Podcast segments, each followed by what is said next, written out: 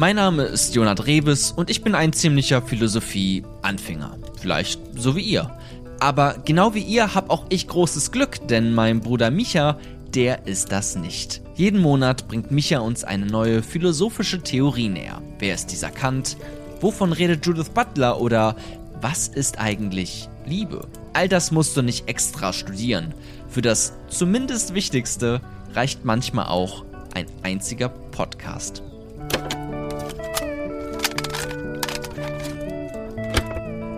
Heute schauen wir auf die Gedanken von Platon, vor allem auf seine Ideenlehre. Er fragte sich, wie wirklich ist eigentlich unsere Wirklichkeit? Ist die Welt, wie wir sie wahrnehmen, überhaupt die echte Wahre? Oder handelt es sich hierbei nur um bloße Schatten? Klingt mystisch und kompliziert und genau deshalb wollen wir diese philosophische Frage über unsere Wirklichkeit heute auch beantworten in unserer Episode über Platon. Kapitel 1 Die Welt der Ideen. Hallo Jona. Herr Micha, guten Morgen. Guten Morgen. Wir haben uns heute wieder zusammengesetzt, um uns mit Platon auseinanderzusetzen. Ein Philosoph, yes. der mannigfaltige Ideen in die Philosophie gebracht hat und bis heute immer auch mal wieder gewisse Disziplin prägt. Ein Klassiker. Ist, Klassiker. Ist ein Klassiker. Sagt man das so als. Wird Kla ist Classic und ein Klassiker und ihr habt es gemischt auf, auf Englisch. Ist ein, ist ein Klassiker. Mit, äh, ja. Und ich habe die Community wieder etwas gefragt und würde heute dich auch wieder etwas fragen wollen und damit auch direkt starten in dieses doch dann große und zugleich kleine Thema. Zwar hat Platon sich auch mit der Wirklichkeit auseinandergesetzt. Und ja. was meinst du, was ist denn so deine Assoziation? Wie wirklich ist eigentlich die Wirklichkeit? Leben wir in einer fiktiven Wirklichkeit? Gibt es eine Wirklichkeit? Was fällt dir da erstmal? Ja. Ja, ich wollte gerade sagen, weil das ist ja so das, was dann auch viele irgendwie, die auch, weiß ich, wenn man schnell mal auch philosophisch klingen will, vielleicht, dann kommt schnell dieses, ja, aber ist das vielleicht alles nur eine Simulation? So Leute, mhm. die irgendwie äh, vor zwei Wochen zum ersten Mal Matrix gesehen haben und sich dann denken, ja, okay, vielleicht ist wirklich alles nur eine Illusion. Leben wir nur in einer Matrix. So, also, um es kurz zu fassen, das glaube ich nicht. Ich glaube schon, dass es da draußen so etwas gibt wie eine Wirklichkeit, auf die wir uns irgendwie beziehen, aus natürlich unterschiedlichen Perspektiven, ne? Du guckst aus deiner Perspektive auf, wie wir hier jetzt gerade diesen Podcast aufnehmen und ich aus meiner Perspektive, ne? Auch so, da, da wird's ja auch noch mal mit so mehr Nuancen. Man kann es natürlich an Gegenständen, wenn ich jetzt hier so einen Kaffee hochhalte, siehst du natürlich die Tasse aus einer anderen Perspektive und für mich ist gerade nur das Motiv auf der Tasse, was ich sehe und für dich, du guckst von der anderen Seite rauf und da steht natürlich was anderes. Aber es hat ja auch viel mit Gefühlen, wie nimmst du die Situation hier gerade wahr? Das ist ja auch für dich dann deine Wirklichkeit, ne? Ja.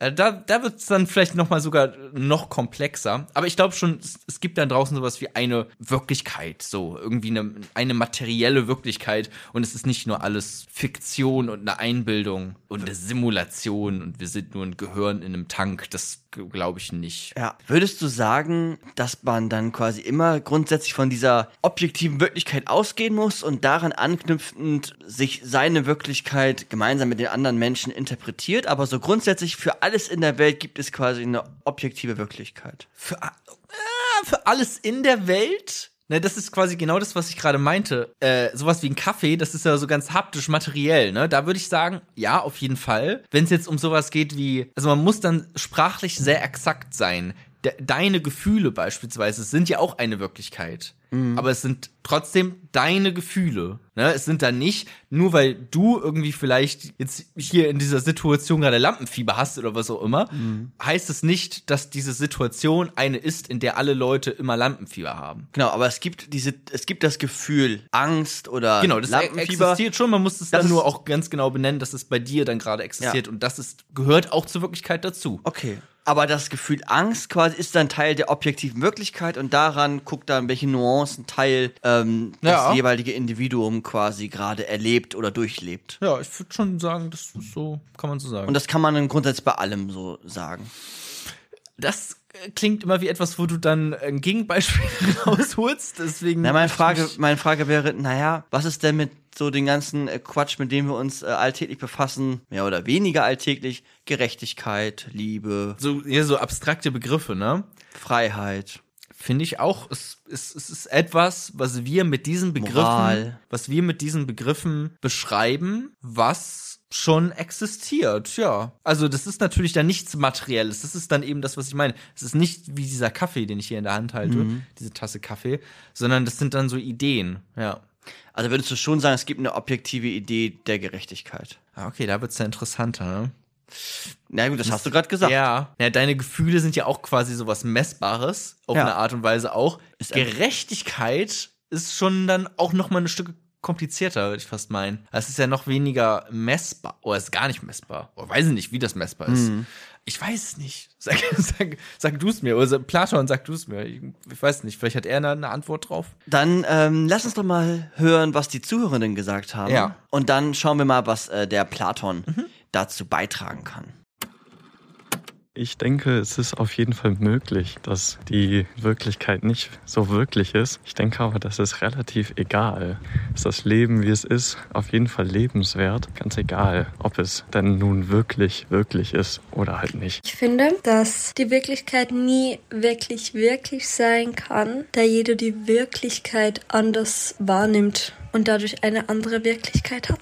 Also ich glaube schon die Wirklichkeit. Und selbst wenn alles nur eine Illusion ist, ist das auch egal, weil wir würden es ja eh nicht mitkriegen. Das waren jetzt unsere Zuhörenden und die haben ja auch zum Teil Ähnliches gesagt und auch daran angeknüpft, was du oder was wir ja gerade auch schon so ein Ja. bisschen exploriert haben. Ja, auf jeden Fall. Ähm, bevor ich mit Platon anfange, kam mir gerade ein Satz in den Kopf. Würdest du sagen, wenn du ihn aber nicht sofort verstehst, dann können wir auch weiterspringen. Die Wirklichkeit kann man nicht entdecken, sondern nur erfahren. Weil entdecken würde ja so etwas implizieren, dass man sie quasi dann auch äh, findet. Aber eigentlich ist es doch mehr ein dann, aus deiner Sicht nur, nur ein Erfahren, weil wir nie komplett immer richtig an diese, an diese Wirklichkeit quasi rankommen, so. sondern uns die Wirklichkeit konstruieren. Der Satz müsste von äh, Paul Watzlawick kommen. Ein, Das kann gut sein. Also, so wie ich das jetzt verstehe, also ich, ich würde da unserer Community, ich glaube, das äh, meinten jetzt auch fast alle von denen, die wir gerade da gehört haben, haben das so ein bisschen betont.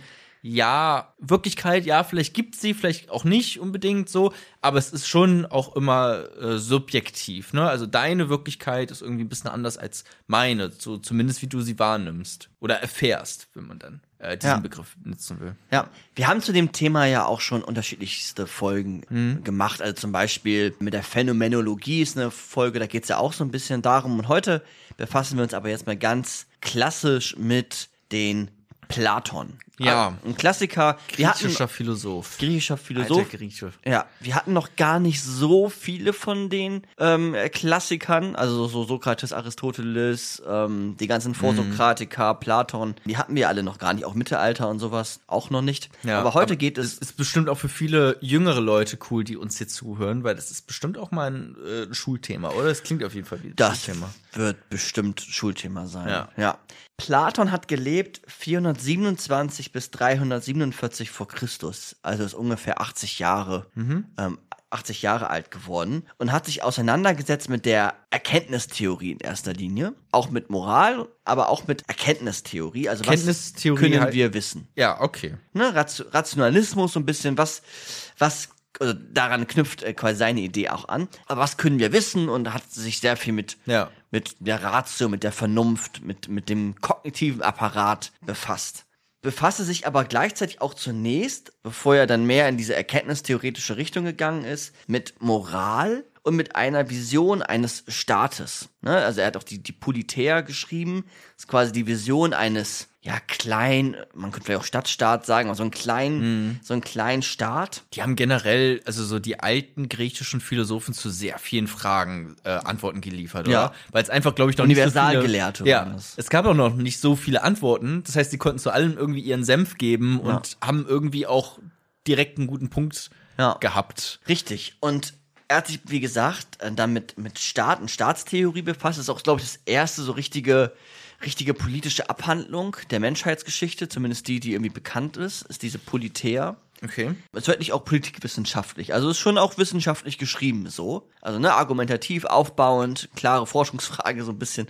Ja. Ähm, und er untersuchte innerhalb der Politär und der, der Moral und des, des Staates, alles, was da irgendwie vorkam, auch die Tugenden. Ist jetzt gerade gar nicht ganz genau wichtig, was irgendwie Tugenden sind, also irgendwie so Charakterhaltungen, positive Charakterhaltungen. Mhm. Untersuchte dabei aber auch, ja, was PhilosophInnen so machen, Begriffe. Unter anderem auch den Begriff der Gerechtigkeit, der ja in einer, einer Staatskonzeption immer auch eine Relevanz hat. Okay, also wenn man drüber redet, wie wollen wir als Gesellschaft zusammenleben, ist Gerechtigkeit natürlich ein wichtiger Punkt, ja. Richtig. Und hatten wir ja eben ja auch schon so ein bisschen, ne? Mit dem Begriff der Gerechtigkeit ist es jetzt objektiv oder vielleicht so, auch doch immer ja. äh, relativ, da knüpft das jetzt quasi schon an. Er hat sich dann unter anderem auch mit der Gerechtigkeit befasst und er ging grundsätzlich immer davon aus, dass es so vollkommene Formen von Begriffen gibt. Ich erkläre das gleich noch so ein bisschen. Ja. Aber ne, er, er glaubte schon, es muss so etwas geben wie die Gerechtigkeit. Das, das muss es geben. Es gibt so eine vollkommene Form, so eine allgemeine Form des Begriffs. Also eine Definition oder? Ja, mehr, man könnte sagen, vielleicht eine Definition, aber die ist dann wirklich auch gehaltvoll. Ich erläutere das mhm. noch vielleicht, wir eröffnen das gleich mit äh, Hilfe der Welt der Ideen, die er dann quasi äh, formuliert hat. Ja, okay. Er sagt, grundsätzlich ist es doch so, wenn wir uns ähm, durch die Welt bewegen mit unseren äh, Sinneswahrnehmungen jetzt erst einmal und wir sehen zum Beispiel ein Bett oder auch ein, ein Hund und dann wissen wir doch eigentlich ganz schnell mit unserem ersten Blick, das ist ein Bett oder das ist ein Hund. Ja. Und das, aber Hunde zum Beispiel haben ja, oder auch Bett, es gibt ja verschiedenste Betten oder auch verschiedenste Hunde. Diverse Hunderassen und trotzdem wissen wir immer sofort, das ist ein Hund hat vier Beine etc. Ah, das haben auch Katzen, aber trotzdem wissen wir, das ist ein Hund. Das ist uns einfach immanent, das wissen wir sofort.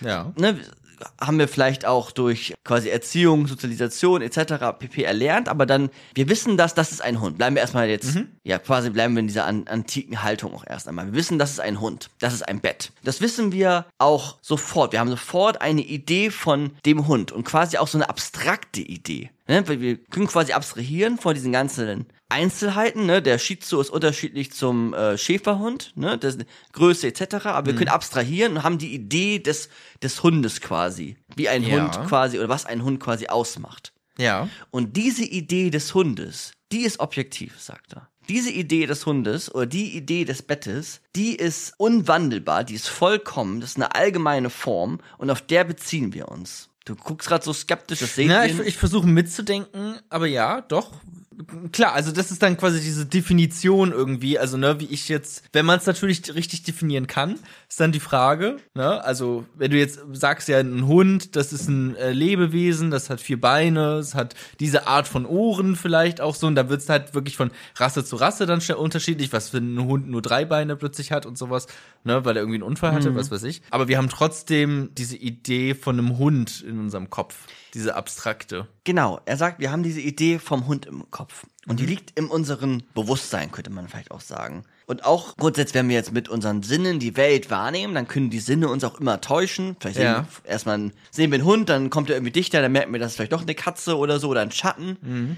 Sinne können uns immer täuschen, aber die Idee des Hundes, die ist uns immanent, die ist in uns, die ist in unserem Bewusstsein, die täuscht uns auch nicht. Die haben wir und die ist vollkommen, sagt er. Die ist unwandelbar. Die ist, die ist einfach da und die ist allgemein und die ist für ihn Teil der Welt der Ideen, so sagt er. Also er überlegt jetzt, naja, wie, woran kann das eigentlich liegen? Wie erklärt er quasi, dass wir solche Ideen von Hund, Bett, Katze etc. Hm. eigentlich haben? Und er möchte da den Gott im besten Fall auch rauslassen. Ne? Gott findet spielt hier keine Rolle. Könnte ja auch sein, der uns das eingepflanzt oder so. Sondern er sagt, nee, das liegt in unserem Bewusstsein, in unserer Vernunft. Also er sagt, das ist dann, diese Ideen sind nicht Teil der Sinne, weil die Sinne können uns auch immer täuschen. Unsere Sinneswahrnehmungen können uns täuschen. Wenn die uns einmal getäuscht haben, können die uns auch nochmal täuschen. Da können wir uns nie ganz, ganz sicher sein. Ja. Aber die Ideen, die sind unveränderbar und die sind Teil unserer Vernunft. Unsere Vernunft, unser, unser, unser Denkapparat bezieht sich dann auf diese Ideen. Wenn wir zum Beispiel einen Hund sehen, dann die allgemeine ja. Idee eines. Aber das findet er quasi in, interessant. Das war so seine Beobachtung. Ah, okay, ich kann irgendwie immer sagen, das ist ein Stuhl und ich kann auch sagen, dass das ein Stuhl ist, obwohl dieser Stuhl vielleicht ganz anders aussieht. Ne, obwohl, weiß nicht, ein Stuhl hat ja auch vier Beine und eine Lehne und sowas und dann, keine Ahnung, hat der eine Stuhl vielleicht mal keine Lehne, aber ich kann trotzdem noch sagen, das ist ein Stuhl. Oder ich sehe einen kaputten Stuhl und kann sagen, das war mal ein Stuhl. Ja, richtig. Also das, das fand er, das war quasi so seine äh, Beobachtung, die er gemacht hat. Genau, das, ja, das war sicherlich seine Beobachtung und er ist absolut richtig und er formt die jetzt noch so ein bisschen weiter und sagt, okay, wir, dann gibt es scheinbar ein Reich der Ideen. Eine Welt der Ideen, wo alle diese Ideen, diese vollkommenen Ja. Einheiten, so nenne ich sie jetzt einmal, äh, leben. Und das heißt dann ja auch, diese Welt der Ideen ist getrennt von der materiell-sinnlichen Wirklichkeit, von der materiell-sinnlichen Welt, wie wir sie erfahren. Und allein durch die Vernunft, sagt er, haben wir aber einen Zugang durch diese Welt der Ideen äh, oder haben einen Zugang ähm, hinsichtlich der Welt der Ideen. Äh, Das ist fast ein bisschen kompliziert. Äh, was, was heißt denn, ähm, allein mit der Vernunft, also mit ma- allein durch unseres durch unser Nation, äh, nationales Denken, äh, rationales Denken, wow, Versprecher. ähm, also nicht, du meinst gerade eben, wir lassen Gott außen vor. Der hat jetzt nichts damit zu tun, einfach nur mit unserem Verstand können wir auf diese Welt der Ideen scheinbar zugreifen. Ja. Und ähm, Genau, das trifft eigentlich ganz gut. ja. Ja. Und sagen, das ist ein Stuhl. Auch wenn der, auch, auch wenn hier fünf verschiedene Stühle sind, die alle irgendwie anders aussehen, können wir zu jedem sagen, das ist ein Stuhl, das kommt irgendwie dieser Idee eines Stuhls, die ich in meinem Kopf hab, nahe. Richtig. Wir nehmen die, die Welt durch, durch unsere Sinne wahr und, Ja. haben, und dann beziehen wir uns gleichzeitig äh, mit unseren Verstandeskategorien der, auf diese Welt der Ideen. Und jetzt Und, fragt er sich, woher die Ideen kommen, oder? hm, die Ideen, sagt er jetzt, Ja. die sind Teil einer quasi eines Reiches. Es muss irgendwo so eine Welt der Ideen geben, sagt er. Eine Welt, das ist erstmal etwas quasi metaphysisches. Ja. Und diese Welt der Ideen ist, wie gesagt, getrennt von der materiellen Welt. Wir beziehen uns immer dann durch unsere Sinneswahrnehmung aber auf diese Welt, auf diese Ideenwelt. Er sagt jetzt weiter, die Welt der Ideen ist sogar das eigentlich Reale. Die Welt um uns nur eine Erscheinung, die quasi von der Welt der Ideen geformt ist. Okay. Na, also die Welt der Ideen ist eigentlich das Reale. Ja. Da sind die vollkommenen Ideen. Und die Welt, in der wir uns jetzt bewegen, das sind eigentlich immer nur Abbilder. Der Stuhl oder der eine Hund ist ein Abbild von der Idee des Hundes, von der Idee des Stuhls. Das sind immer nur Erscheinungen und Abbilder und die Welt der Ideen geht dem voraus. Das, Okay. ist, das, ist eigen, das ist eigentlich die reale Wirklichkeit, sagt er. Okay, klingt jetzt für mich auch ein bisschen äh, spooky auf eine Art, ne? Weil was ist diese Welt der Ideen, frage ich mich. Genau, die Welt der Ideen ist quasi das Erklärungsmodell dafür, Ja.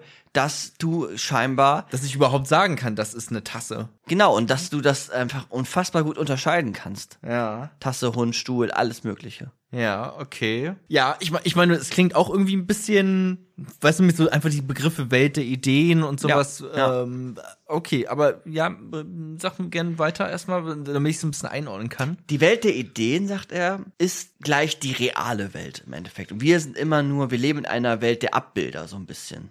Und Okay. die Welt der Ideen, das hat am Ende eigentlich nochmal ganz coolen Kniff, wo du mir wahrscheinlich auch zustimmen wirst oder Platon zustimmen wirst. Aber die Welt der Ideen ist quasi die, die reale Welt und enthält alle Formen des Seienden. Ne, also ist das, was ich gerade auch schon ein bisschen komplizierter ausgedrückt Ja. äh, gesagt habe.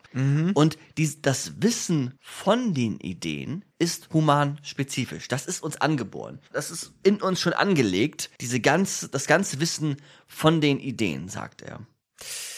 Okay, finde ich, das ist ein Satz, den ich ein bisschen schwierig fand oder finde. Ja. Weil ich, also, ich meine, wir kommen ja auch auf neue Ideen. Sind alle Ideen dann schon in jedem Mensch, also alle Ideen der Welt, die es irgendwie existieren können, schon in uns Ja. angelegt? Ja. Also auch Aristoteles hätte irgendwann äh, auf einem schönen Sommernachmittag auf der Wiese liegen können und sich denken können, ah ja, das Internet, lass das mal machen. Ja, Ja, stimmt eigentlich auch. Das ist theoretisch schon. Also natürlich muss erstmal irgendwie andere Ideen irgendwie klar werden, ne? Was ist irgendwie, was ist, ist Strom zum Beispiel? Ja. Wäre eine ganz gute Grundvoraussetzung vielleicht. aber genau das Beispiel, da, darauf kommen wir auch noch beim Höhlengleichnis, aber genau das ist im Endeffekt der Weg, ja. Das ist der, Way, der Weg. okay, dass uns alles schon angelegt ist, okay. Okay, gut, ist auch eine einfache Antwort eigentlich, aber natürlich auf die Frage, ja, woher kommen denn diese ganzen Ideen? Ja, sind, sie sind schon da, Jona. Sie Ja. sind schon da. Sie sind schon da. Ja, die sind schon da. Grundsätzlich sind sie in uns angelegt. Okay. Und die okay. Welt der Sinne, in der wir uns jetzt bewegen, sind in der Regel dann aber ja nur Schein, unvollkommene Kopien der eigentlichen Ideenwelt. Soweit Mhm. kannst du mir folgen? Ja. Okay. Also, ne, wenn ich mir eine Tasse vorstelle, dann ist das irgendwie so die perfekte Tasse oder irgendwie auch nur so die Idee einer Tasse und jede Tasse, wie sie dann tatsächlich ähm, getöpfert wird oder was auch immer, kommt dieser perfekten, dieser Idee natürlich nicht eins zu eins, ist dieser nicht eins zu eins, ist nicht eins zu eins gleich mit Ja. dieser Idee immer. Ist so ein bisschen wie vielleicht die Idee des Kreises. Wenn du dir jetzt einen Kreis vorstellst, dann ist der perfekt. Wenn du den aber jetzt Stimmt, da gibt's, da gibt's quasi die, diese Definition, dass jeder Punkt ähm, gleich weit entfernt von der Mitte Ja. ist, ne? Also der, der Kreis, quasi jeder Punkt auf dem Kreis ist gleich doll, gleich weit entfernt von der Mitte des Kreises. Aber wenn man jetzt wirklich mal einen Kreis zeichnen würde, auch einen perfekten Kreis, mit einem, äh, weiß nicht, Bleistift oder sowas, wenn du in, wirklich in, in den Nanobereich reinzoomen würdest, dann der Bleistift hat ja auch irgendwie so kleine Ja. Ecken und Kanten Ja. und dann ist es nicht mehr alles ganz genau perfekt. Ja, und die Idee des Kreises, oder ne, das ist dann quasi Welt der Ideen. Ja. Und die Umsetzung dessen ist dann nur eine unvollkommene Kopie. Ja. Ist vielleicht ein ganz, ganz gutes Ja. Beispiel an der Stelle. Ja, also wir okay. erkennen die Dinge in der Welt und wir können die Dinge in der Welt erkennen, weil wir uns im Anblick dessen, im Anblick des Hundes, an die angeborenen Ideen erinnern, sagt er. Im Anblick der Dinge erinnern wir uns an den Ideen und das tun wir dann quasi, wir nehmen das Objekt wahr, dann kommt quasi durch unsere Rationalität die Erinnerung an den Ideen, also sehr auf die Ratio bezogen, sehr auf die Vernunft bezogen und dadurch sortieren wir das dann quasi ein oder haben dann eine Rückerinnerung an die Idee des Kreises, Okay. an die Idee des äh, Hundes, an die Idee der Gerechtigkeit etc. pp. Okay, interessant. Kurzer Einschub. Jo, Achtung, meine Meinung. Düdüm. Ähm, ich weiß nicht, brauchen wir da einen Jingle oder sowas. So oft kam das hier noch nicht vor. Ich habe eher das Gefühl, um Platon mal kurz zu widersprechen, einfach nur ad hoc irgendwie, wie ich es wahrnehme, dass ich mich nicht an meine Idee zurückerinnere, sondern ich habe in meinem Leben schon fünf bis zehn Tassen ungefähr gesehen und daraus, aus diesem Querschnitt aller Tassen, denke ich mir irgendwie, ah, okay, das ist so die Idee einer Tasse und form quasi aus dem, was ich in der Wirklichkeit sehe, rückschließe ich auf eine Idee, die sich dann dadurch bildet. Ist ja so ein bisschen wie, wenn das noch äh, weiter interessiert, was Jonah gerade gesagt hat, hört doch mal da, bei der Folge David Hume rein. Der erklärt das ja so ähnlich mit Ideen und Empirismus. Ah, okay. Ja, wir können ja mal äh, gleich noch mal weiter eröffnen, was Platon dazu sagt und vielleicht am Ende noch mal darauf eingehen. Vielleicht wirst du ja auch noch überzeugt, vielleicht auch heute mal nicht. Ähm, Okay, aber er denkt, dass man sich zurückerinnert an die Ideen, die uns schon, die humanspezifisch, wie du es äh, gesagt hast, ist, äh, sind. Ganz also schon mit dem wir geboren wurden. ja, ja. Okay. Dann lass uns mal in Kapitel 2 das Höhlengleichnis, eines der bekanntesten Ja. Gleichnisse der Philosophie, genauer anschauen.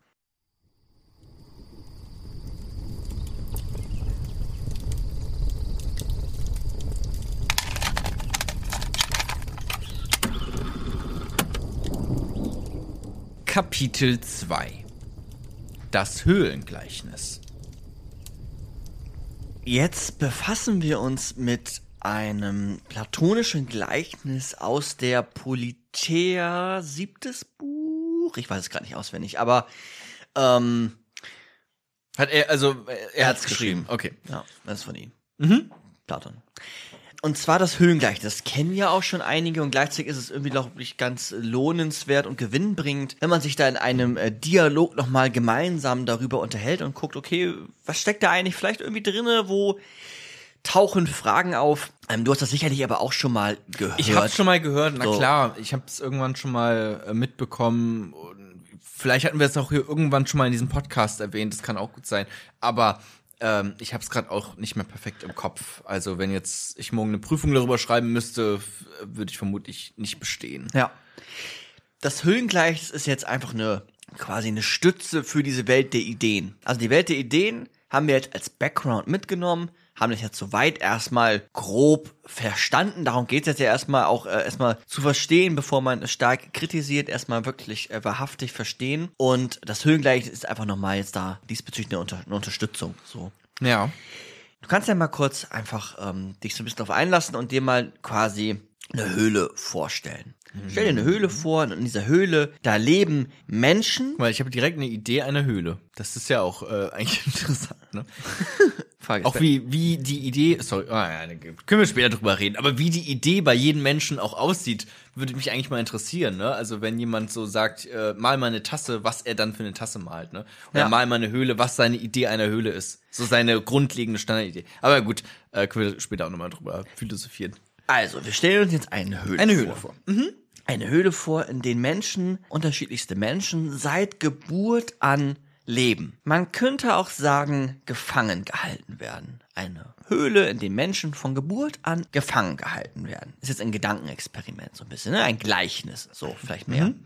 Und diese Menschen, die dort gefangen sind, sehen immer und jederzeit zugleich lediglich nur die Hinterwand der Höhle. Hinter ihnen ist ein für sie jedoch nicht sichtbares Feuer und dieses wirft Schatten an die für sie sichtbare Wand. Ne? Also die sehen quasi, gucken immer nur gegen eine Wand und hinter denen ist ein Feuer und dieses Feuer wirft Schatten auf die Wand, die vor ihnen liegt. Und die sehen aber nicht das Feuer und auch nicht, was hinter denen ist. Weil die da gefangen sind, so Clockwork Orange-Style irgendwie Ja. da festgebunden sind und augenweit aufgerissen und müssen immer auf diese Wand starren. Ganz genau. Okay. Alles, was die Gefangenen jetzt sehen, sind Schatten von Dingen und Menschen, die hinter ihnen sind. Seit ihrer Geburt. Seit ihrer Geburt. Seit ihrer Geburt sehen sie nur Schatten quasi von Dingen der Welt hinter ihnen, Ja. von, von Menschen hinter ihnen. Und die sehen immer nur, sehen immer nur das quasi. Also diese, diese Abbilder. Man könnte auch sagen Abbilder. Ja. Das ist alles, was sie von der Welt wissen und die Vorstellung von den quasi realen Objekten hinter ihnen haben sie gar nicht. Die sehen immer nur diese Schattenwelt und das ist für die der, das ist die reale Welt. Das ist das, was sie kennen. Ich sehe, worauf es hinausläuft, ja. Ja, das ist, das ist, was denen vertraut ist quasi. Ja. Und ähm, die, die Wirklichkeit, äh, die Welt der Ideen quasi, da haben sie gar kein, gar keinen Zugang zu. Wenn einer eine sich umdrehen würde, würde sie sicherlich die realen Objekte sehen können. Aber sie kann es ja nicht, weil sie sind gefangen. Ja. Aber sie könnte dann natürlich die realen Objekte sehen. Und man könnte dann noch dazu sagen, nach so einem Leben in der Gefangenschaft würde ihnen das Feuer, das Feuer gibt ja quasi diese, diese Abbilder quasi, oder erschafft diese Abbilder von der Wirklichkeit. Dieses Feuer, oder anders gesagt, wenn die Person quasi, sie könnte probieren, sich, sich irgendwie umzudrehen, aber sie, sie schafft es vielleicht auch, aber es ist auf jeden Fall total anstrengend. Ja. Es bleiben bleiben gleich erstmal dabei. Es ist total anstrengend, ähm, aber es ist, es ist schon möglich für diese Gefangenen, aber die brauchen ganz, ganz, ganz viel, müssen ganz viel Schmerz erleiden quasi und ganz viel Kraft aufwenden, um von ihrer realen Welt einfach mal zu gucken, was, was ist eigentlich hinter mir? Was ist eigentlich hinter mir? Was, was findet da eigentlich überhaupt alles, Ja. alles, alles statt? Also quasi das, das Philosophieren vielleicht so ein bisschen, ne? Dieser, dieser Prozess des sich Umdrehens und gucken, was liegt dahinter. Vielleicht eine, eine, äh, eine wie sagt man, ein Gleichnis für das Philosophieren möglicherweise. Absolut, das ist ein Gleichnis fürs Philosophieren. Okay. Ja. Alles, was unsere Sinne von dieser materiellen Welt, materiellen Welt wahrnehmen, entspricht den Schatten in der Höhlenwelt, sagt Platon. Also Platon, das haben wir eben ja auch schon gesagt, mit dieser zwei Welten oder mit diesen Ideenwelt Mhm. Ja. und der realen Welt ist quasi so eine Zwei-Welten-Theorie. Also unsere reale Welt sind die Schatten, die dort an diese Wand projiziert werden. Oder wie wir die Welt ja, wahrnehmen. ja, ja, genau. Also, und das meine ich mit unserer realen Ja, Welt. Also ja. dieser ähm, berüchtigte Kaffee, der hier immer steht, das ist quasi nur ein Schatten genau. der Idee des Richtig, Kaffees. richtig, richtig, richtig.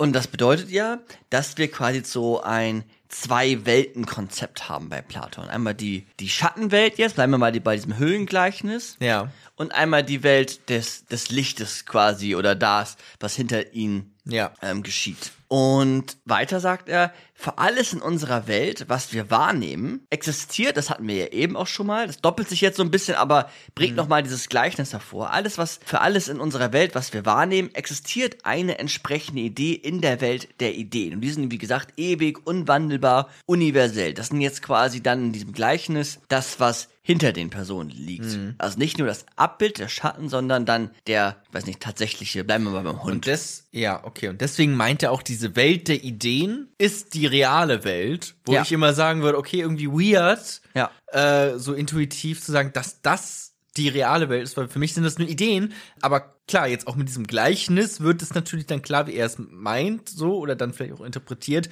weil das ist natürlich das, was eigentlich da ist und wir sehen eben nur diese Schatten. Richtig, richtig. Und unsere Wahrnehmungen sind folglich immer unvollkommen Mhm. und wir können auch kein kein kein wahres, ich nenne es jetzt mal wahres Wissen über diese Wirklichkeit ähm, erlangen, sondern im besten Fall erst einmal nur Meinungen. Was wir aber schaffen können, und dazu brauchen wir ein, ein, ein Studium der Ideen, ist es, ist es sich diesen Ideen durch Verstandeskraft anzunähern. Aber wir brauchen ein Studium der Ideen. Man könnte auch sagen, das, was du eben gerade schon gesagt hast, wir sollten anfangen zu philosophieren. Und Ideen könnte man auch übersetzen mit Begriffe. Und das ist ja was, was die, was der Philosophie immanent ist, nämlich die Auseinandersetzung mit Begriffen. Ja, ja, ja, klar, auf jeden Fall. Und sich dann quasi diese Abstraktionsebene, so wie wir es jetzt immer auch wie hier in diesem Podcast machen, zu philosophieren, also von Einzelfällen quasi auf so allgemeinen Ideen zu gucken, ne? Die Idee der Gerechtigkeit etc. pp.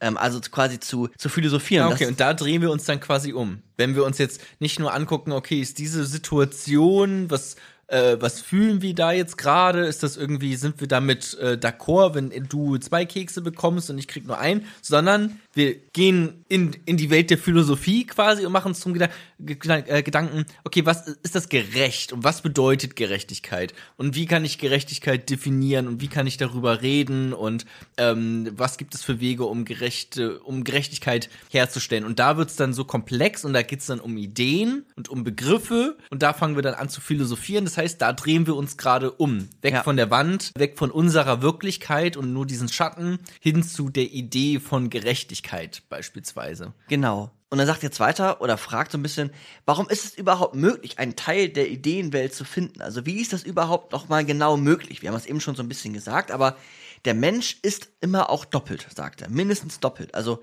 wir haben einen Körper und eine Seele, sagt er. Der, der Körper ist die, ist die, sind die Sinne, sind die sinnlichen Wahrnehmungen und unsere Seele ist die Vernunft und die Vernunft, also quasi die, die Seele, aber der, die Vernunft im Besonderen, hat den Zugang zum Reich der Ideen, zum Reich der Seelen, zum Reich der Ideen. Und unsere Seele, jetzt bringt das ganz, ganz, ganz viel mit, ne? Könnte man jetzt auch viel kritisieren, aber es geht jetzt Ja. erstmal ums, ums Verstehen und auch Seele nicht notwendigerweise komplett christlich geprägt, aber bleiben wir jetzt erstmal beim Begriff. Trotzdem, wir haben eine unsterbliche Seele, sagt er nämlich sogar weiter. Wow. Deswegen sage ich, habe ich Mhm. das gerade mal so eingeführt. Eine unsterbliche Seele vor unserer Geburt und die hat im Ideenreich gelebt. Ja. Und Okay. mit Geburt haben wir das Ideenreich verlassen. Und aus diesem Grund haben wir noch dumpfe Erinnerungen. Jona lächelt. Ja, weil ich mich einfach am Anfang gefragt habe, okay, ist es so metaphysisch, so äh, quasi religiös gemeint, wie es klingt? Oder ist das wie so ein typisches, naja gut, Philosophen wollen halt auch, dass irgendwie die Sachen, die sie da niederschreiben und sich gedacht haben, dass es auch irgendwie schön klingt und irgendwie cool ist und immer irgendwie eine Geschichte zu erzählen hat und deswegen formulieren die das so. Äh, aber scheinbar dachte Platon das wirklich. Ja. Dass es wirklich eine Welt der Ideen gibt, wo wir wirklich mal gelebt haben. Sonst hätte er es ja jetzt nicht so explizit gesagt. Genau, man könnte noch mal überlegen, was heißt genau da gelebt. Also es ist natürlich eine andere Form als, als das, Ja. was wir jetzt äh, hier. Schon klar, könnte auch so buddhistisch irgendwie, ne? Mit, könnte man dann weiter, könnte man dann weiter aus äh, buchstabieren nochmal in, ins Original nochmal gucken. Ja. Was ich an der Stelle in, interessant finde, ist, dass er sagt, okay, dieses Ideenrecht, das sind quasi dumpfe Erinnerungen und die haben wir noch, die haben wir noch quasi. Ja. Ne, wie dieses, diese, diese Bilder, dieser, diese Schatten quasi vor dir in der Höhle. Das sind dumpfe Erinnerungen und die, die sehen wir dann und das heißt dann aber auch gleichzeitig, dass Lernen immer äh, Wiedererinnern ist. Also Lernen, die, die Welt wahrnehmen, die Wirklichkeit erlernen, äh, erfahren ist immer eine Wiedererinnerung an, äh, an die Ideenwelt, in der wir quasi gelebt haben. Und das kann er dadurch erklären, dass er von, ja, Körper und Seele quasi ausgeht und das dann auch so ein bisschen natürlich auf der, äh, auf der Ebene auch trennt. Ja. Aber Lernen ist Wiedererinnerung. Ist ja auch etwas, wo du wahrscheinlich auch sagen würdest, ja, das macht ja irgendwie auch Sinn. Das hast du vorhin ja auch so gesagt. Ich sehe erst den einen, du würdest es anders erklären mit, ich sehe erst ein, äh, eine Tasse Kaffee, dann noch einen, noch einen und irgendwann habe ich die Idee von den Tassen Kaffees. Aber es heißt ja auch immer, dass du dich dann wieder erinnerst an, an dem, was eigentlich du da mal gelernt hast, nämlich diese abstrakte, Ja. diese Abstraktion, auf dieser Abstraktionsebene quasi. Ja. Ja, ist, glaube ich, eindeutig geworden. Was ich da interessant finde, ich äh, versuche immer zu überlegen, okay, was bringt mir das jetzt? Aber warum müsste ich das überhaupt wissen? Ne? Will ich das jetzt gerade nur wissen, weil es irgendwie in der Klausur abgefragt gefragt wird oder warum ist das eigentlich interessant? Natürlich ist es ganz grundlegend, also wirklich grundlegend interessant, weil was kann ich wissen, so erkenntnistheoretisch irgendwie, ne? Und darauf baut dann auch Wissenschaft auf und Wissenschaft, so wie wir sie heute kennen, aber also auch für mich persönlich ist es natürlich interessant, okay, wenn ich denke, etwas ist wir bleiben mal bei gut und böse und ich finde, das ist gut oder, oder das ist böse, dann ist das ja erstmal, dann ist das ja nur ein Schatten erstmal, so wie ich es wahrnehme, meine Wirklichkeit. Und dann quasi Platons Erinnerung, naja, aber äh, versuch dich auch mal umzudrehen und mal zu gucken, was ist es denn wirklich? Was ist denn die Wirklichkeit? Was ist denn die Idee, die dahinter steckt, sozusagen? Und ja, quasi dann ja auch ein Appell zu philosophieren ja. und sich darüber Gedanken zu machen, um diesen Schatten, den man da sieht und den man wahrnimmt, der auf einen ja sehr real wirkt, quasi zu hinterfragen auch. Ja. Weil es ja eben nur ein Schatten ist. Genau, und übers Philosophieren nähern wir uns der, ich nenne es jetzt mal, wahrhaftigen Wirklichkeit an, also der Ideenwelt. Ja. Also dem, Aber dem das ist das den voll, den, dabei genau, ne? das ist dem Interessanten, was am Ende auch nochmal, ja, oder erstmal so, das, das, das ist das Interessante, dass wir uns dadurch dieser Ideenwelt und das ist auch wirklich dieses vollkommene, reine, wahrhaftige nähern können oder vielleicht auch tatsächlich wahrnehmen. An der Stelle jetzt, was auch so ein bisschen, ähm, was ich ja im Besonderen einfach spannend finde, sind jetzt nochmal so zwei letzte, äh, etwas längere medium lange äh, Aspekte, ja. nämlich äh, die, die, Befreiung einmal aus der Höhle. Also, ne, wenn wir jetzt äh, gucken, okay, wir sind jetzt da irgendwie gefangen in dieser Höhle und der, wir sehen immer nur die Schatten. Und wir glauben zunächst, dass die Schatten die wahrhaftige Wirklichkeit sind. Ne? Wie wirklich ist die Wirklichkeit? Ja, die ist ziemlich wirklich, weil das nehme ich mein ganzes Leben lang wahr. Das sind diese Schatten. Ja. Und irgendwann schaffen wir es vielleicht äh, mit ganz viel Anstrengung aus dieser Höhle auszubrechen. Das ist super super, super, super anstrengend. Wir verletzen uns vielleicht sogar dabei, aber wir schaffen es aus dieser Höhle Hat aus. Hat er das auch gesagt eigentlich mit diesen Verletzen und sowas? Ist, also, ja, so ich, übersetze das jetzt quasi in einfache Sprache, aber ja, das schon. Ja, okay. Ja. Das ist sehr herausfordernd. Das ist, da kommt gleich noch einiges äh, mhm. auf, auf einen zu, wenn man nämlich diese Höhle verlässt. Okay. Weil wenn wir diese Höhle verlassen, was passiert dann? Naja, dann sehen wir das kennt, oder andersrum, das kennt ihr auch. Wenn ihr die ganze Zeit in einem ganz dunklen Raum seid und dann mhm. auf einmal in die Sonne geht, dann seht ihr was? Dann blendet es erstmal einfach. Ihr seht gar nichts. Ja, man sieht gar nichts. Ja, weil die, also so ist es jetzt tatsächlich physisch, wenn du in einem dunklen Raum bist, dann weiten sich ja deine Pupillen, weil du möglichst viel, weil es so dunkel, du möchtest möglichst viel Licht einfangen mit deinen Pupillen, deswegen weiten die sich ganz doll. Wenn du dann rausgehst, hast du ja immer noch so geweitete Pupillen und dann fällt ganz viel Licht ein und dann bist du erstmal geblendet. Richtig und du bist erstmal geblendet und das passiert dann auch, wenn man quasi diese Höhle verlässt. Man ist erstmal geblendet, diese ganze Welt der Ideen, man merkt, oh, okay, da ist irgendwie mehr und es ist aber jetzt auch irgendwie so viel, ich weiß gar nicht, wo ich an anfangen soll.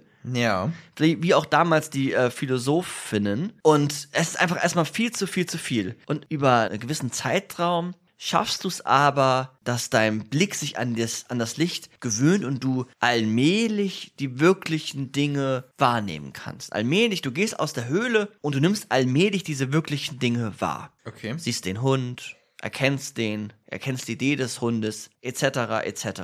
Wenn du jetzt quasi weitergehst und weitergehst, dann sind in dieser Welt der Ideen, ne, du kommst jetzt langsam zurecht, du bist auch erstmal total natürlich erschrocken, dass alles andere gar nicht das Wirkliche ist und oh mein Gott, ich äh, werde jetzt erstmal hier auf Erkundungstour gehen, dann muss ich aber den anderen ja auch mitteilen, dass sie da einfach in, in Abbildern leben, aber jetzt gehe ich erstmal hier auf Erkundungstour mhm. und ich sehe das und ich sehe jenes.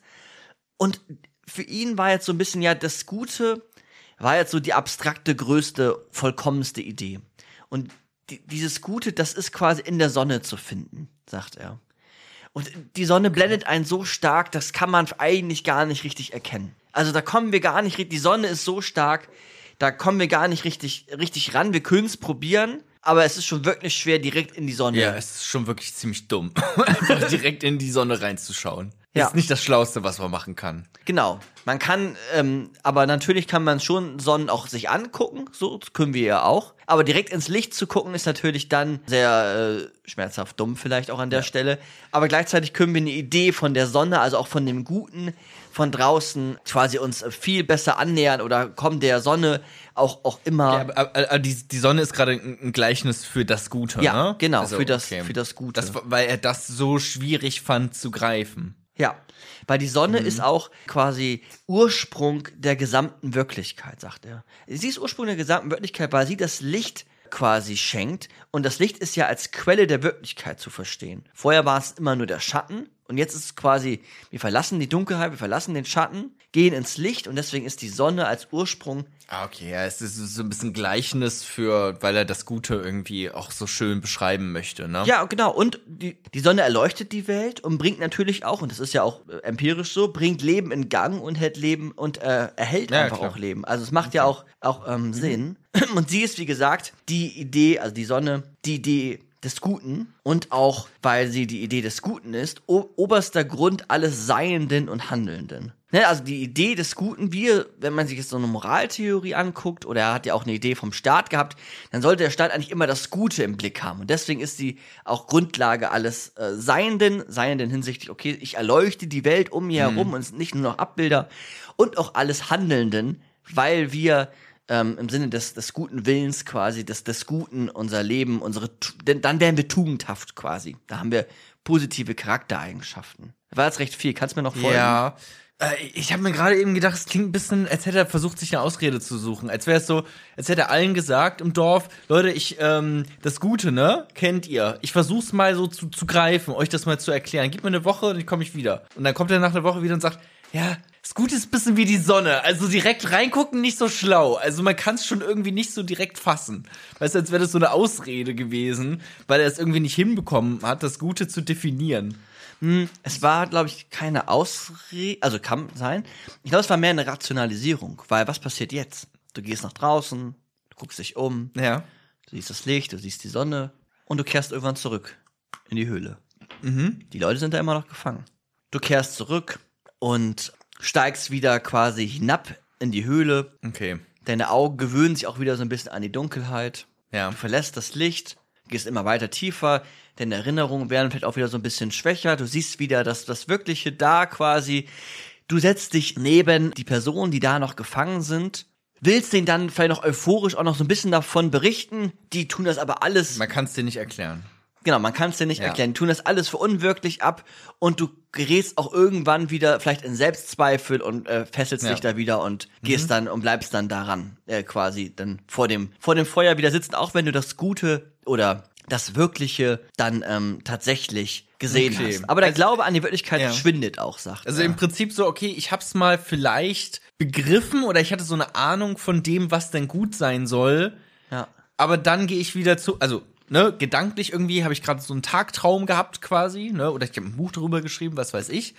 Und dann bist du aber wieder in der normalen Welt mit deiner Familie, mit der Politik, mit dem Kriegen, die vielleicht gerade herrschen. Und darauf guckst du dann wieder ganz konkret quasi auf diese ganzen Schatten, wenn man so will, auf diese Wirklichkeit, wie sie da gerade existiert bei, bei Platon. Und dann weißt du gar nicht mehr, okay, wie, wie war denn das jetzt überhaupt noch gemeint mit dem Guten? Wie kann ich denn das jetzt hier in dieser Schattenwelt überhaupt richtig einordnen? Weil hier gibt's ja nur Schatten. Ja, dieser, dieser Glaube an das, an die, an die wirkliche Wirklichkeit oder an die wirkliche Welt, an die Ideenwelt schwindet auch, ne? Das, das Bild wird auch quasi verschwommener von der Idee des Hundes oder der Idee der, Ja. der Gerechtigkeit. Und, naja, dir wird auch einfach nicht geglaubt. So. Mhm. Du kannst vielleicht jetzt übertragen auf die Gegenwart, du kannst vielleicht die Idee des äh, Guten haben hinsichtlich, sagen wir mal, du warst in der Ideenwelt, du hast gesehen, Klima geht, wird Schrott. Die Klimakrise ist tatsächlich so und die Idee der Klimakrise ist wahrhaftig und äh, vollkommen sogar, weil die wird alles zerstören. Gehst wieder nach unten, keiner glaubt dir. Und dann wird's natürlich schwieriger. Ähm, und dann auch damit einen Umgang äh, zu finden. Und wie gesagt, das, ja, erstmal glaubt dir keiner. Keiner kann das für, für Wahrheit. Und was ja auch irgendwie sinnvoll, also was ja auch irgendwie logisch ist, weil die waren ja nicht draußen. Die leben ja in, ihrer, ihren Abbildern immer noch. Ja. Okay, na gut, so hat das jetzt von Also für mich ist da irgendwie gut, aber die Welt ist auch einfach eine andere, ne? Also ich meine dann, wenn wir jetzt wirklich bei der, bei der Klimakatastrophe gerade sind, natürlich reagieren da nicht alle so, das verstehe ich auch, mit, okay, da müssen wir jetzt äh, nur noch Windenergie, nur noch Solarenergie und alles andere runterfahren, weil es gibt ja einfach noch, ja, die Schattenwelt ist halt eine andere, sag ich mal, ne? Dann sind irgendwie, okay, Leute wollen irgendwie ihre Arbeitsplätze haben, andere Parteien haben vielleicht andere Interessen, wollen einfach, okay, wir wollen die, dass der Wohlstand möglichst ähm, lange so bleiben, wie er jetzt gerade ist und finden nicht unbedingt, dass uns das dabei hilft, weil wir gerade einfach billig Energie produzieren können, indem wir Kohle verbrennen, was auch immer so, ne? Da wird's, es wird einfach dann komplexer und irgendwie, also es ist dann nicht mehr eben nur noch diese eine äh, reine Idee, sondern sie wird dann halt irgendwie auch dreckig und man muss dann Sachen abwägen und irgendwie. Ja, und das findet Platon, also das findet er richtig schlimm. Weil er ist lieber einer, der sagt, okay, wir haben doch einen Zugang durch diese äh, zu der Ideenwelt, durch unsere Vernunft. Und das kriegen ja auch einige Personen hin, zum Beispiel die Philosophen. Ja. Und warum dann nicht, wenn wir schon das Gute da sehen, warum nicht auch dann danach handeln? Wenn wir schon die Wirklichkeit da erfassen, warum nicht dann auch dann so die Wirklichkeit quasi transportieren und damit ähm, leben oder die verstehen wollen? Und dieses Höhlengleichnis sagt auch jetzt so ein bisschen, na, er geht ja quasi wieder zurück und er, ver er verlässt diese, diese Ideenwelt, die, die Sonne, den Ursprung der gesamten Wirklichkeit, die, das, das Gute. Mhm. Aber er hatte ja einen Zugang dazu. Er hatte ein, einen Zugang und hätte er den Zugang quasi aufrechterhalten können, so hätte er ja auch zum Beispiel ein Vermittler sein können zwischen Ideenwelt und Welt der Abbilder, so nenne ich es jetzt mal. Mhm. Und vielleicht erinnerst du dich, vor 40 Minuten habe ich gesagt, er hat eine Staatstheorie geschrieben. Ja. Was glaubst du, wer ist jetzt Staatsführer? Scheiß Platon. Der Platon ist ja. es. Warum?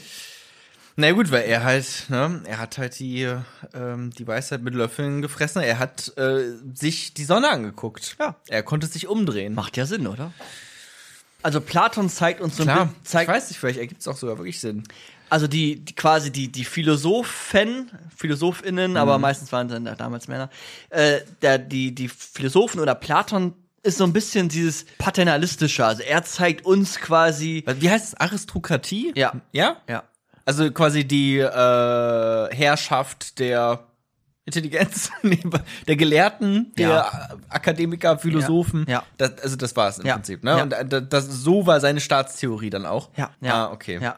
Also ganz darauf aufbauend. Ja, genau. Das, okay. weil, weil der Staatsführer ja das Gute quasi kennen muss, sonst kann es ja kein guter Staat sein. Und wenn er das, das Gute kann er nur kennen, wenn er den äh, philosophischen Weg über die Vernunft hin zur Ideenwelt quasi geht. Ja, klar, ist ja auch jetzt kein, also ich meine, ich würde jetzt auch nicht unbedingt sagen, dass die Staatsführer, die wir so haben, jetzt die sind ja jetzt auch nicht, also man kann ja drüber streiten, wie man, was man von den Meinungen hält, aber die sind ja alle jetzt nicht unbedingt auf den Kopf gefallen, so in aller Regel, ne? Ja. Also die, ich meine, die sind ja nicht die dümmen, also das sind ja auch Akademiker oder so. schlaue Menschen. Ob jetzt Akademiker oder nicht, aber es sind auf jeden Fall auch ja schlaue Menschen, die, ja. ähm, die wir als Volk dann wählen. Auch oh, okay. von uns. Wir wählen ja jetzt nicht freiwillig jemanden, der sich noch niemals zumindest die Mühe gegeben hat, sich mal umzudrehen, um in diesem Bild zu bleiben. Ja, also hoffe ich zumindest. Wir, äh, in, also der Trump zum Beispiel hat sich glaube ich selten umgedreht. Ich glaube, der hat sich ganz wohl gefühlt in den Schatten. Ich glaube, der hat noch zusätzlich noch ja. eine zweite Schattenebene gebaut. Also ja, ähm, das stimmt. Ja, ist mir auch gerade aufgefallen, während ich das gesagt habe. Ja, natürlich. Also ich, mir fallen viele, also ja, ja, ich klar. weiß, ich habe Beispiele für das, was du sagst, aber auch sehr viele, die, die sich sehr, sehr wohl fühlen und eher noch eine zweite Lampe aufbauen. Okay. Ähm, und die Schatten reflektieren lassen. Aber so ein bisschen ist es dann natürlich auch dieses Platon zeigt uns, uns Höhlenmenschen, das Licht. Ne? Das muss man an der Stelle vielleicht auch sagen. Also die Philosophen, Philosophinnen zeigen den ja. Höhlenmenschen äh, das Licht, aber die haben natürlich dann auch diesen Zugang dazu. Genau, interessanter wäre es ja, wenn die uns nicht von dem Licht berichten, sondern uns versuchen, dass wir uns auch umdrehen. Das wäre der viel interessantere Ansatz eigentlich. Und das habe ich auch das Gefühl, dass, ne, ich meine, es gibt ja, ne, na gut, gut, da könnte man jetzt wieder lange diskutieren, ne? Ja. Inwiefern ist Schule dafür da, dass sich Individuen, Menschen sich da wirklich umdrehen und sich Gedanken über Ideen machen und irgendwie ne, so philosophisch vorankommen oder naja, zu so Fachidioten quasi, wie man dann immer sagt, ausgebildet werden, die irgendwie gut eine Gleichung, eine mathematische lösen können und irgendwie dann tolle Informatiker sind, aber von wirklich dem, was gut ist und dem, was böse ist, keine Ahnung haben. Ja, da hat äh, Nietzsche einen guten Text zu geschrieben, der heißt die Bildungsanstalten oder so. Kann ich dann an der Stelle mal ein mhm. bisschen empfehlen. Und ähm, das war ja damals auch ein Grund, warum lange Zeit gesagt wurde, ist, wenn du studierst zum Beispiel, dann bitte studier mindestens, oder du bist verpflichtet, ein Semester oder zwei, keine Ahnung, Philosophie zu studieren, damit genau diese Charakterentwicklung, diese Persönlichkeitsentwicklung vorangeschritten wird und du nicht eigentlich. diese Fachidioten, wie du sie gerade benannt hast, ähm, ja. quasi produzierst. Ja. so ein bisschen also alle Leute, die ihr hier jetzt gerade zuhört. Ihr seid fantastisch.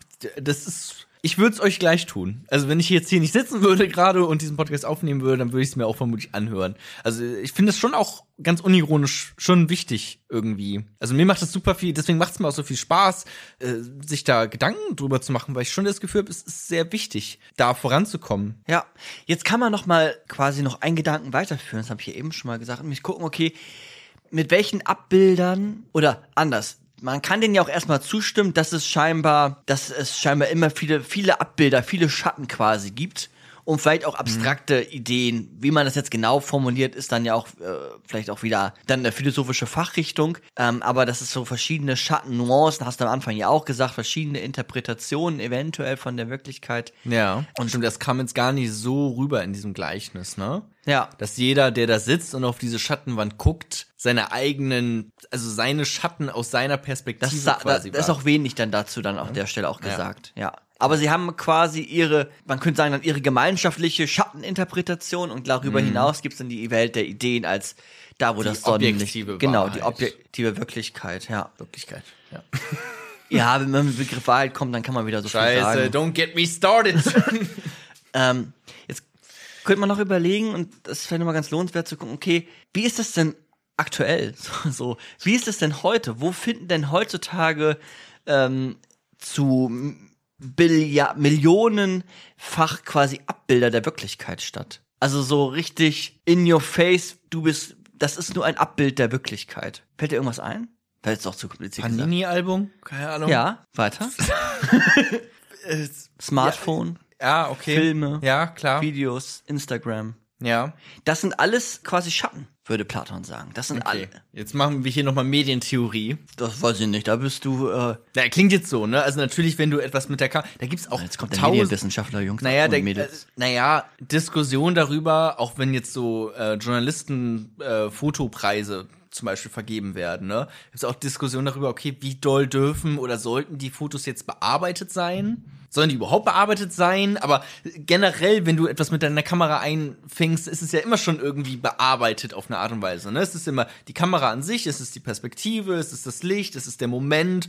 das ist die Höhle. Es ist, das ist, genau, es ist ein, ein Wenn wir mal an diesem sehr Gleichnis- gutes, das wäre so ein modernes Gleichnis Genau. für äh, Deswegen eben hab ich diese das- Höhle. Ja. Ja. das stimmt. Ne, also die, die Medien quasi. Oder das, was du gerade auch Das ist ja da auch die Verantwortung der Medien, eben sich darüber bewusst zu sein. Das ist nur ein Gleichnis. Ich versuche aber möglichst nah an diese objektive Wirklichkeit ranzukommen. Ne? Und das ist dann dieses journalistische Handwerk. Einfach verschiedene Quellen sich angucken, mit verschiedenen Leuten reden. Ähm, genau. Ja, aber auch sowas wie, da, dann, äh, genau, an der Stelle sicherlich, wenn es so um ähm, Journalismus geht, aber wenn es jetzt auch mal einfach um Instagram geht oder um Ja, auch. Ja, Videospiele oder so, ne, das, ist, das sind alles Höhlen quasi. Das ist, das ist nicht die, die Wirklichkeit, jetzt im Besonderen bei Instagram. Genau, da wird es dann interessant, weil das soll ja quasi, ein Videospiel soll ja auch nicht die Wirklichkeit darstellen.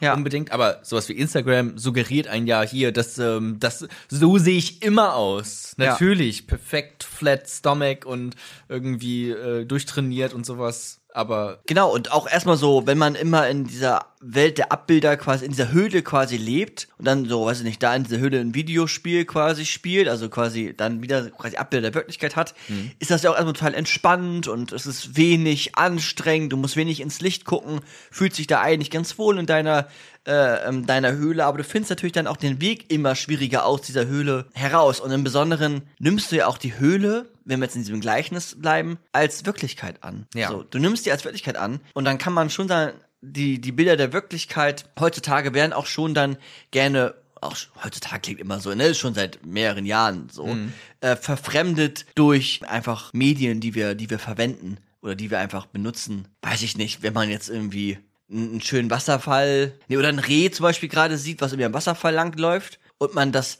dann schnell ein Foto macht und dieses Reh nur durchs Foto betrachtet, also es nie wirklich gesehen hat, weil man dabei das Foto gemacht hat und nicht das Foto einmal zur Seite so. gelegt hat, ähm, dann wenn du verliert auf, einem, man auf einem Konzert bist und guckst, Genau. aber Nur durch das die Konzert Kamera. eigentlich gar nicht wahr. Du guckst nur durch deine Kamera auf das Konzert. Dann, dann geht Ja. natürlich ein, ist ein Abbild erst einmal. Es geht Ja. was verloren. Es ist nicht der perfekte Kreis mehr, sondern du hast quasi äh, Aspekte, die nicht mehr in dem Moment. ja Auf jeden Fall auch, Ja. ja.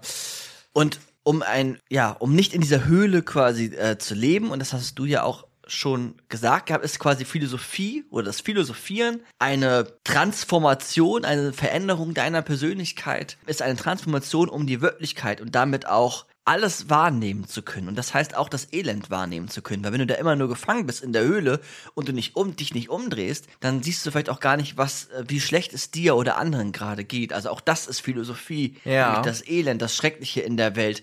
Nicht nur die tollen Insta-Pics zu sehen, sondern vielleicht auch zu sehen, dass da, weiß ich nicht, eine Anorexia nervosa, also eine Essstörung hintersteckt oder was auch immer, ne? Oder fallen uns ja politisch äh, tausend äh, Themen ein. Wird ja auch gerne gemacht, ne? Also weiß ich, in Kriegsgebieten Ja. Sachen verfremdet etc. pp. Ja, also äh, quasi ein Appell, sich nicht nur, dass man nicht denkt, diese Schattenwelt, in der ich lebe, ist die reale Welt, Ja, sondern immer auch mal wieder sich versuchen umzudrehen. genau. Und das Erkennen lernen als ja Erkennen lernen der der der Wirklichkeit ähm, und ein Appell zum zum Philosophieren und erkenntnistheoretisch jetzt auch nochmal gesagt, es war ja jetzt quasi immer so ein bisschen gemischt, Erkenntnistheorie und halt diese platonische Idee eines Staats, aber Platon geht schon davon aus, dass äh, unsere Sinne uns immer auch täuschen und wir deswegen uns nicht sicher sein können, dass die Wirklichkeit die Wirklichkeit ist, aber wir haben einen Zugang durch die Ideenwelt, aus der wir eigentlich ursprünglich sogar stammen. Der finde ich immer ein bisschen creepy, aber okay. creepy. Und der Zugang dazu ist ähm, Ja. durch unsere Vernunft. Und das machen wir hier in diesem Podcast auch. Wir Ja. Verwenden unsere, unseren äh, mehr oder weniger klugen Verstandesapparat und nähern uns dann auch immer der Wirklichkeit an. Das ist ja auch das, was ich auch schon mal gesagt habe. Philosophie schaut, natürlich haben die auch Empirie im Kopf und schauen sich so ein bisschen um in die Welt, aber in der Regel sitzen Mhm. die in ihren, in, eigentlich in ihren dunklen Raum, ganz, Ja. ganz dumm gesagt, und, ähm, und denken darüber nach. Kemenate. Ja, ähm, ich finde immer noch dieses mit dem Ideenlehre und da kommen wir eigentlich her und da gehen wir vielleicht auch wieder hin zurück, keine Ahnung. Äh, das finde ich immer noch ein bisschen seltsam. Gehen wir dahin wieder zurück oder? Das weiß ich gerade, ich glaube nicht. Ich, das weiß ich gerade. werden's erfahren. Hundert- Hundertprozentig. Das finde ich ein bisschen komisch, weil das hat immer so religiöse Vibes und irgendwie ein bisschen, ne, wirkt jetzt nicht so wissenschaftlich auf, irgendwie habe ich das Gefühl.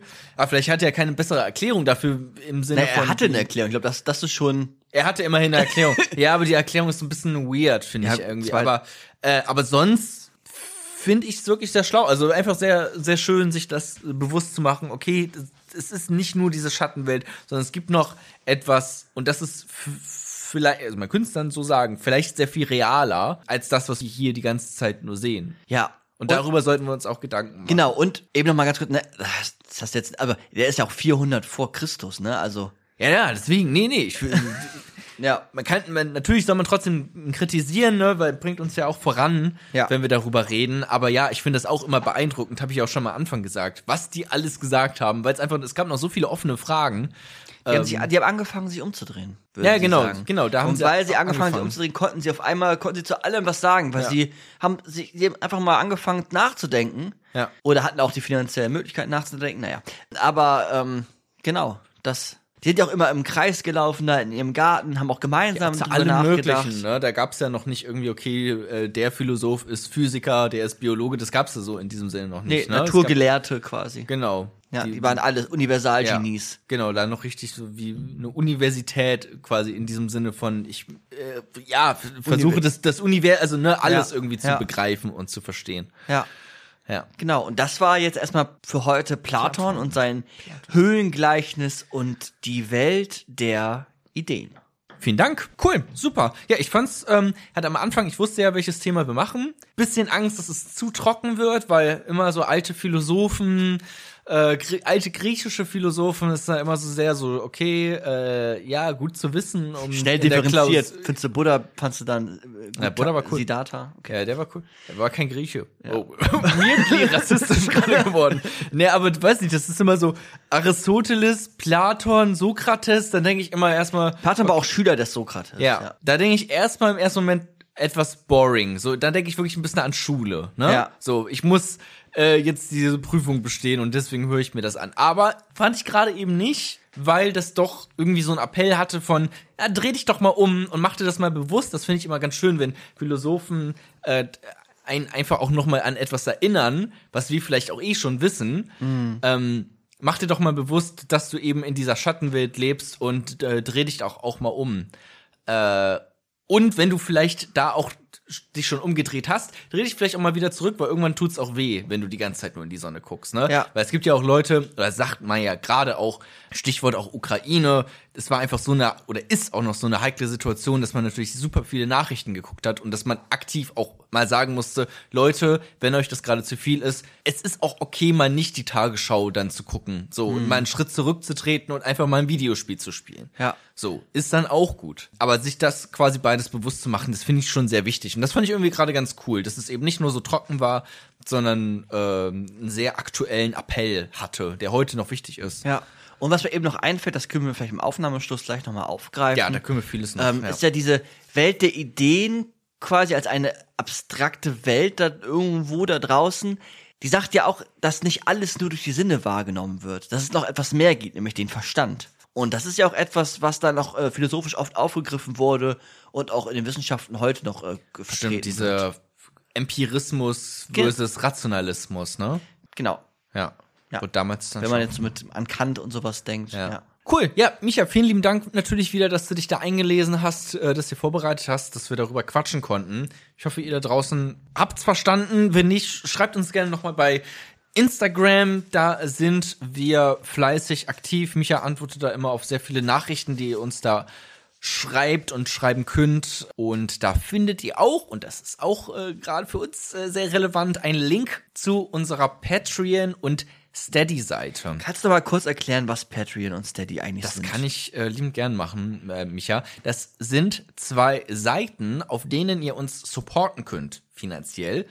Und ihr habt was davon, nämlich zum einen ein gutes Gewissen, weil ihr uns einfach hier hört und sagt, okay, den gebe ich ein bisschen äh, von meinem hart verdienten Geld, weil ähm, dann können die das hier genauso weitermachen, wie sie es jetzt schon seit, äh, was ist es, dreieinhalb Jahre? Ich glaube sogar, ja, Michael hält, gerade ein Drei hoch, aber ich glaube, es ist sogar noch ein bisschen länger mittlerweile. September hatten wir Geburtstag letztes Ja, Jahr. deswegen, es ist äh, ja schon eine ganze Ecke auf jeden Fall, die wir das hier machen. Und ihr kriegt aber auch immer noch mal jede Folge als kurz gefasst, so heißt das Format, was wir da immer noch mal hochladen. Also jetzt auch hier Platon noch mal runtergefasst von Micha in so fünf bis zehn Minuten immer. Das Wichtigste, äh, das nimmt er dann ganz allein noch mal auf. Ähm, und ihr werdet in jeder, ach, noch eine andere Sache. Ihr könnt auch hin und wieder abstimmen, welche Folge denn wir als nächstes produzieren sollen.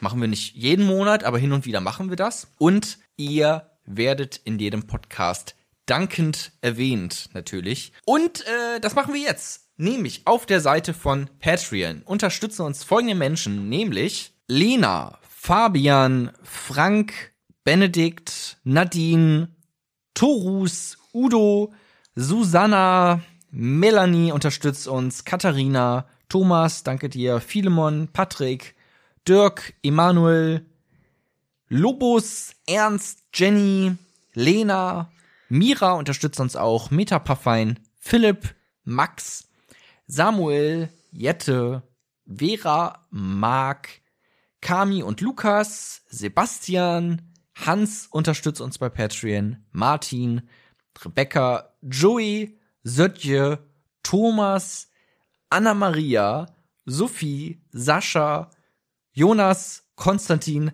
Frank, Finn, Felix, Klaas, Julian, Sigi, Daniel, Joni und äh, Frederike und Jonas und Isain und Cleo auf der Seite von Patreon. Und bei Steady sind das auch ein paar Leute, nämlich Holger, Stefan, Julia, Katharina, Dietmar, danke dir, Susanne, Eva, Jennifer unterstützt uns, David, Helga, Dave Thomas, Felix, Rico, Chickedoodle, Karina, Luzi, Theresa und Sebastian unterstützt uns bei Steady. Vielen, vielen lieben Dank. Das sind schon eine ganz schöne Menge Leute.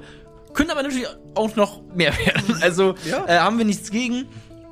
Ähm, ja, im, also genau. Wäre super, wenn ihr uns da ähm, finanziell supportet.